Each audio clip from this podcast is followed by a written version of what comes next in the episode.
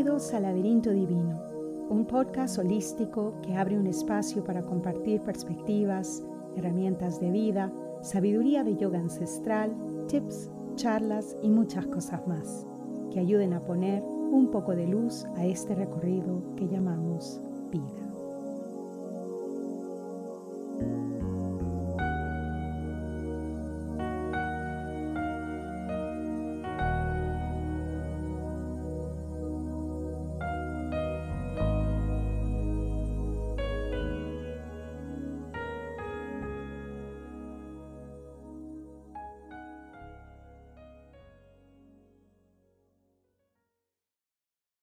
¿Cómo están, familia del Laberinto Divino Podcast?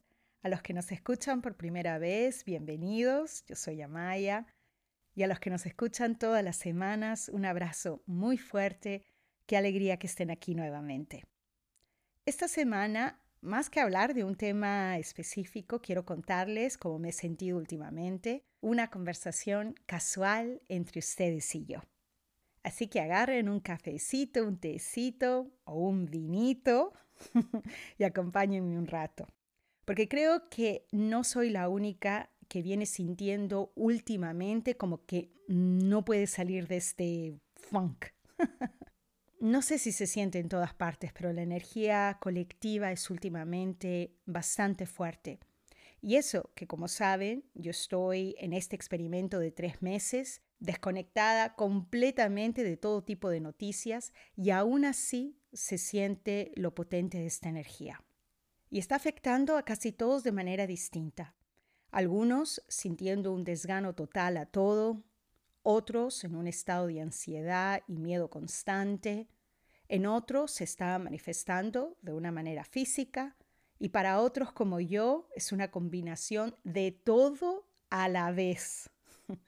Por usar una analogía, últimamente siento que no puedo arrancar del todo el motor. Para los que en alguna oportunidad han tenido un carro viejo, saben de ese sonido cuando prendemos el carro y rezamos para que arranque.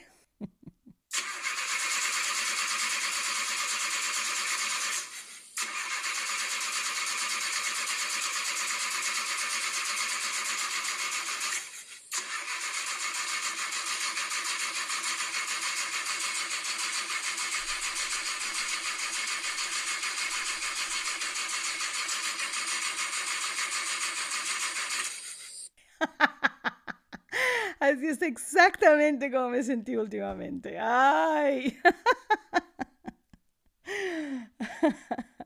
Hay que ponerle un poco de humor a todo esto, ¿no creen? Es normal sentir estas fluctuaciones, no solo a nivel mental, pero también energético, espiritual y físico. Desde el jueves pasado empecé a sentirme mal, todos los síntomas de una gripe, y el sábado desperté con fiebre, con la garganta tan inflamada que no podía pasar la saliva, con diarrea y esa vocecita diciendo, ¿será esto el COVID? No con miedo, porque sé qué hacer si eso sucediera. No sé si lo he contado antes, yo por 17 años no fui al médico, de los 18 a los 35 años. Fui una niña muy enfermiza, que no me dio, y estuve a punto de morir dos veces. Cuando nos mudamos a los Estados Unidos, llegué con una lista enorme de recomendaciones médicas y una lista aún más larga de alergias a ciertos medicamentos. Entonces, estaba recién llegada en Los Ángeles y me enfermé. Fui al médico y le entregué mi lista. Me miró y me dijo que no podía atenderme hasta ver mi historia médica, toda mi historia médica, y hablar con mi médico en Perú, cosa que en ese momento era imposible. Yo creo por todas las enfermedades tan raras que había tenido de chica, no sé. Salí de ahí en pánico, pero con una pregunta muy clara. ¿Cómo puedo hacer para vivir lo más saludable posible, así no tengo que depender de un médico? Porque pensé que todos los médicos me dirían lo mismo. En esa época yo tenía, no sé, 17 años. Y ahí empezó mi curiosidad por la medicina alternativa desde medicina a base de plantas medicinales, colonics, que creo se dice colónicos en español, acupuntura y hasta acupresión, pero no del que están pensando, sino del tratamiento en el que te incrustan semillas de mostaza alrededor del oído. Sí, es tan doloroso como suena y no lo recomiendo. que no he probado yo en lo que se refiere a medicina alternativa. Tengan en cuenta que esto fue a finales de los 80 y la década de los 90. Esta exploración me llevó a volverme vegetariana y eso en esa época era de locos. Ahora hablamos de medicina alternativa con mucha naturalidad. Pero lo que aprendí todos esos años es a conocer mi cuerpo muy, muy bien. Aprendí a prestar atención a los más ligeros síntomas. En esa época encontré un doctor herbalista, Dr. Schultz, que hasta el día de hoy sigue usando sus fórmulas para curar absolutamente todo. El doctor Schultz me enseñó a experimentar con estas fórmulas en mi propio cuerpo. Él decía, lo peor que te puede pasar es que termines vomitando. Y sí, eso pasó muchas veces cuando combinaba fórmulas que no debía, pero aprendí. A propósito, este doctor del que hablo sigue teniendo una farmacia en Los Ángeles, ya no atiende a pacientes, pero para los que estén interesados pueden chequear su página web, American Botanical Pharmacy, en Marina del Rey. Voy a poner esa información en las anotaciones del show. Y esa combinación de una dieta basada en fruta y vegetales, de tratamientos alternativos, y de esas fórmulas a base de plantas medicinales me mantuvo alejada de los doctores por 17 años. Y ahora sé que fue esa combinación, y ahí la palabra clave, combinación, no solo una cosa o la otra. Porque después de 19 años dejé de ser vegetariana y todo cambió para mí. Y esa experimentación me sirvió porque me enseñó a refinar mi intuición en lo que se refiere a mi salud. Yo siempre digo, tu bienestar te pertenece. Mucho, mucho tiempo después empecé a sentir unos mareos que solo pasaban cuando manejaba y bostezaba. Cada vez eran más intensos y en una ocasión, mientras manejaba en la carretera, me dio un episodio de estos tan fuerte que sentí que la vida se me iba. Llegué al trabajo llorando, asustada por lo que había pasado, y mi jefa, en esa época, me mandó a su doctor inmediatamente. Le conté al doctor mis síntomas, me hicieron todo tipo de exámenes y al final el médico me dijo que todos los resultados habían sido normales y que por ahora me recetaba unas pastillas para la ansiedad. Cuando le dije que yo no sufría de ansiedad, me dijo que yo había tenido un ataque de ansiedad cuando manejaba y esas pastillas me iban a ayudar. Bajé a la farmacia a recoger mi prescripción y mientras esperaba me daba cuenta que esto no tenía sentido. Sí, había tenido un ataque de ansiedad, porque si vas manejando por la carretera y sientes que te vas a desmayar, la sola idea de causar un accidente le da ansiedad a cualquiera. Y sí, yo sé que la intención del médico era ayudarme y si tomaba las pastillas iba a estar más relajada. Pero eso no trata el problema principal, los mareos, porque los tenía, que provocaba que sucediera solo cuando manejaba y bostezaba, etc.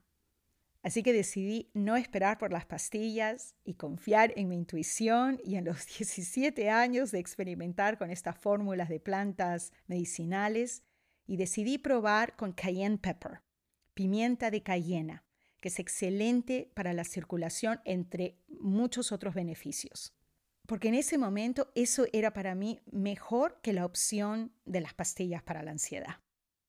Esta pimienta de la que estoy hablando no es la que utilizas para cocinar. Esta es una fórmula súper concentrada y utilizas solo unas gotitas. Decidí tomar una dosis doble, lo hice por un mes y los mareos desaparecieron. No estoy de ninguna manera sugiriendo que no debemos confiar en la medicina convencional y mucho menos estoy promoviendo la irresponsabilidad.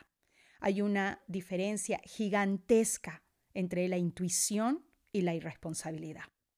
Cuando después de 19 años dejé de ser vegetariana, y lo más importante, dejé de llevar el estilo de vida que llevaba. Me enfermé un par de veces con unas gripes brutales, que ni todas las fórmulas de Dr. Schultz me sanaban, así que tuve que ir a un médico a que me dieran antibióticos. Toda medicina tiene su propósito y su función.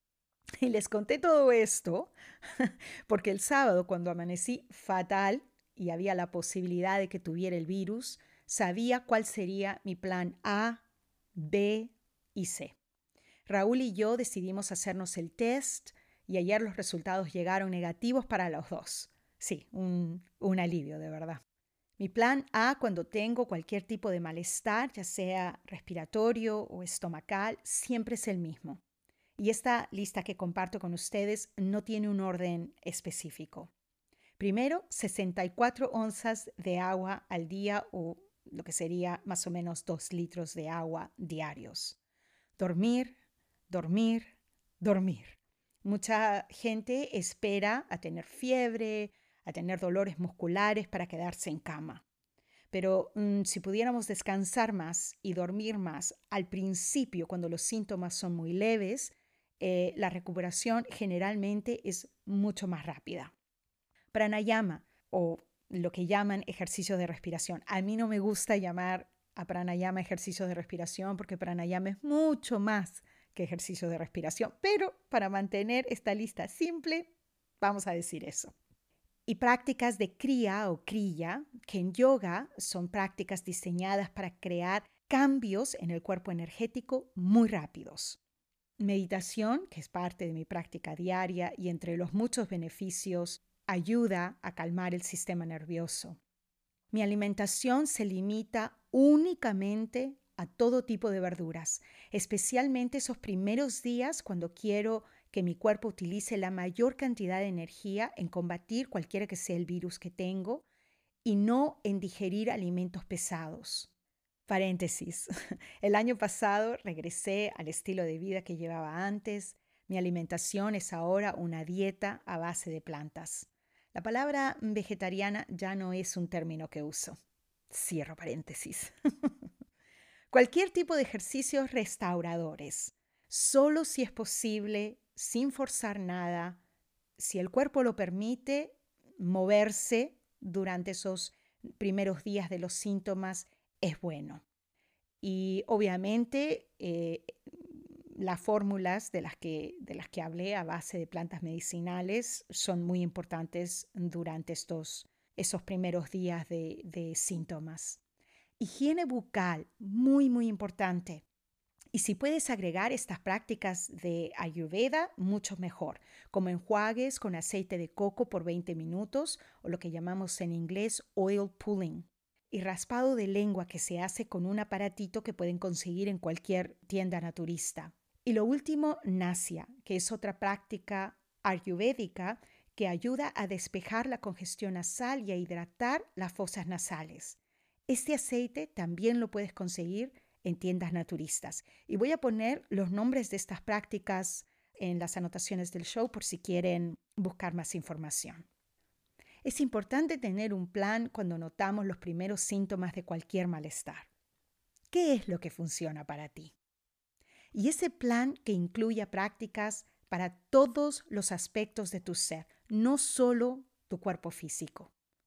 En el episodio número 23 hablé de los koshas, las envolturas del ser, y las prácticas que ayudan a alcanzar el bienestar que tanto buscamos. Así que si deseas crear un plan para arrancar ese motor cuando no anda bien, ese episodio y estas sugerencias de mi plan A te pueden ayudar. Cuando tenemos un plan que integra prácticas para todos los aspectos de nuestra vida, cuando este plan está diseñado a cuidar nuestra salud mental, nuestra salud energética, nuestra salud espiritual y nuestra salud física, es más fácil salir de estas fluctuaciones, de estos estados anímicos que nos debilitan, especialmente en estos momentos.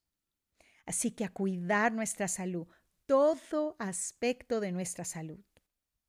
Que el amor y la paz los rodee siempre. Hasta la próxima. Cuídense mucho, sé feliz. Namaste.